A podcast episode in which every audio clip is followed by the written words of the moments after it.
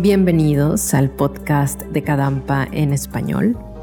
Esta es una plataforma de la nueva tradición Kadampa para el mundo de habla hispana. Recibirás consejo, ánimo y guía del budismo moderno, aplicado para los problemas de la vida diaria y de la voz de maestros Kadampas internacionales. Disfruta de esto que hemos preparado para ti. Todos son bienvenidos.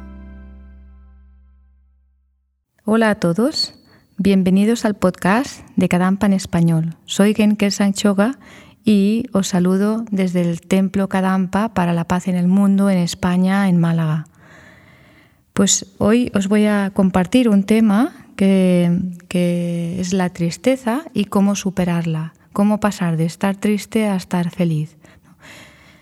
Pues ah, todos experimentamos en algún momento de nuestra vida la tristeza.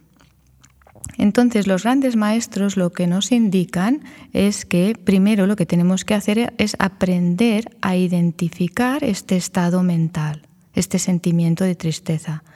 Esto lo podemos hacer si somos capaces de empezar ahora ya a observar nuestra mente y nuestros pensamientos. Si no lo hemos hecho nunca, podemos pensar, por ejemplo, qué estoy pensando ahora mismo, y a momentos del día pararnos y observar lo que estamos pensando y así empezaremos a coger este hábito, este buen hábito de empezar a, observar y, y, a identificar lo que está pasando en nuestra mente. Una vez somos capaces de identificar la tristeza, lo que tenemos que hacer es entender por qué nos perjudica. Porque claro, eh, cuando somos capaces de observarla, podemos empezar a Mm, ver o mm, experimentar, sentir cómo nos perjudica la tristeza. La tristeza no es un estado mental virtuoso ni positivo, sino al revés. Es un estado mental que eh, es perjudicial. ¿Por qué? Porque nos roba la paz interior. Entonces, pero esto no hace falta que nos lo creamos, sino que podemos verlo en nuestra propia experiencia o podemos ver gente que están tristes y fijarnos cuando están tristes ellos o cuando estamos tristes nosotros. Entonces empezar a analizar, ¿no? Una cosa es identificar la, tristeza, pero luego ya es ver cómo nos ah, afecta. Por ejemplo, cuando tenemos tristeza podemos sentir que estamos más decaídos, por ejemplo, que estamos con bajón, desanimados, a veces sentimos abatidos, con desgana. Incluso podemos sentirnos como pesimistas con las cosas, bajos de energía.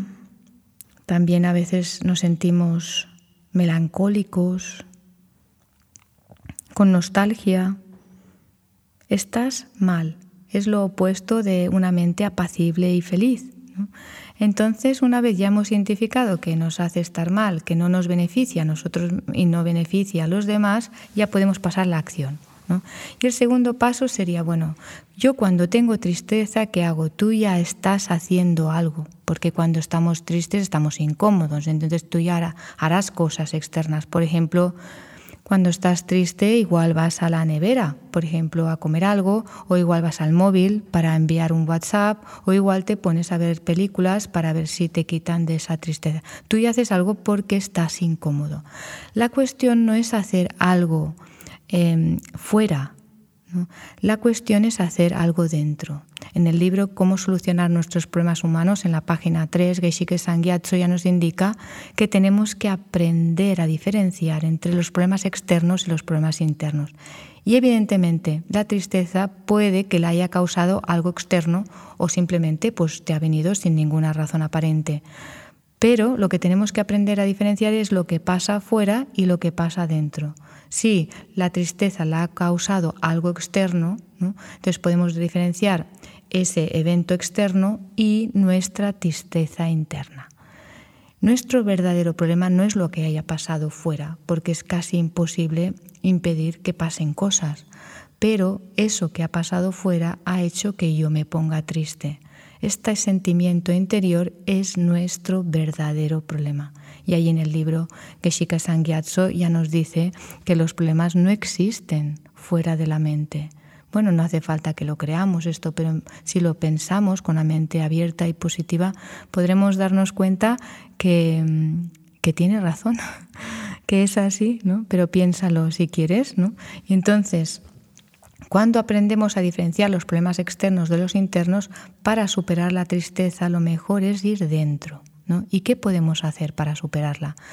Yo voy a proponer tres cosas, se pueden hacer muchas cosas, ¿no? En los libros de mi maestro las ha reflejado todas para que la gente tenga acceso a estas enseñanzas tan prácticas y estos consejos de corazón que son muy efectivos para la vida, pero yo voy a proponer tres.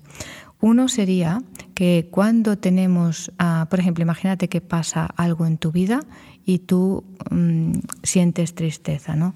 Normalmente esta tristeza nos la queremos sacar ah, rápidamente haciendo algo externo. Pues él dice que aprendamos a no tener tanta prisa en reaccionar ¿no? a esa tristeza, ese enfado, esa, lo que sea que nos ha venido por las condiciones externas, sino que seamos capaces de aceptarla, este sentimiento, de tristeza, aceptarlo, experimentarlo y nos podremos dar cuenta que viene de dentro, no de fuera.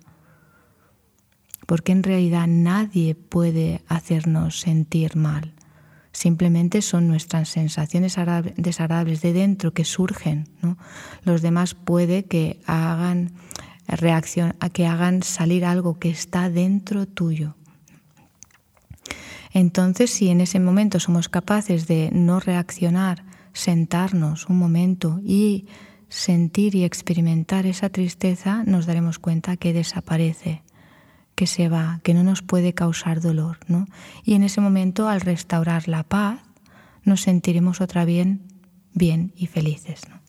Para ello, ya lo comentaré en el tercer punto, eh, que sería necesario ah, aprender a meditar. Bueno, pues la segunda cosa que podemos hacer cuando tengamos un sentimiento de tristeza o de mal humor o tengamos que nos sintamos mal por alguna cosa, celos, apego, lo que sea que tenemos, en ese momento lo que tendríamos que hacer es salir de nosotros mismos y pensar en los demás. Por ejemplo, podríamos pensar que cuando tengamos un sentimiento de tristeza, podríamos pensar en todas las personas en el mundo que ya están experimentando tristeza mucho peor que la nuestra, mucha gente, mucho peor, y empatizar con ellos y desearles a ellos que se liberen de su tristeza. Y conectamos con todas las personas y les deseamos a ellos que se liberen de su dolor, de su tristeza. Y entonces en ese momento sentiremos una profunda paz y felicidad porque hemos generado unas mentes preciosas y virtuosas que se llaman amor y compasión. Esto también lo podemos encontrar, por ejemplo, en el libro Nuevo Ocho Pasos hacia la felicidad, el modo budista de amar, de Geshe Sangyatso Rinpoche. Y ya por último te quería ah, animar a meditar. Ah, ¿Por qué? Porque normalmente nos involucramos eh, muy fuerte, eh, nos aferramos y nos involucramos muy fuerte con lo que pasa en nuestro exterior y nos afecta muchísimo, como un globo a la merced del viento. Cuando las cosas van bien nos excitamos y nos animamos y guau, guau, guau, fiesta, fiesta, y cuando las cosas van mal, pues nos decaemos, nos desanimamos, nos entristecemos o nos enfadamos. Entonces somos como este globo, para arriba, para abajo, para arriba, para abajo, siempre dependiendo de lo que pasa en nuestro exterior. Pero la meditación crea un espacio en nuestro interior en el cual nosotros podemos tener paz interior y espacio y dice Geshe Sangyatso, una claridad mental que nos ayuda a estar bien independientemente como sean nuestras circunstancias. Imagínate qué, qué maravilla. Y con esa claridad mental no solamente nos podemos ayudar a nosotros mismos, sino que tenemos capacidad para ayudar a nuestro entorno cuando ha pasado algo. Entonces, yo de corazón os animo a meditar 5 o 10 minutos en el libro Cómo transformar tu vida del venerable Geshe Sangyatso Rinpoche. En él ah, está el capítulo de ah, qué es la meditación. Es un apéndice, el apéndice 2, y allí podéis ah, ver cómo empezar a meditar. O sea que bueno, espero que os sean de utilidad si ponéis estos consejos en práctica, seguro, seguro que podréis encontrar paz interior y felicidad. Os lo recomiendo de corazón, esta es mi experiencia. Pues muchas gracias por habernos escuchado. No os perdáis el próximo episodio del podcast de Cadampa en español y te invitamos a asistir a nuestros centros Cadampas. Tienes un centro local seguramente cerca donde podrás disfrutar de enseñanzas, eh, meditaciones y retiros y otras actividades con la guía y el apoyo de un maestro cualificado y de una comunidad de practicantes que es maravilloso. Y no olvidéis suscribiros a nuestros canales de comunicación en todas las plataformas de podcast y en Instagram nos pueden, podéis encontrar como podcast Cadampa en español. Bueno, nos escuchamos en la próxima semana. Hasta entonces.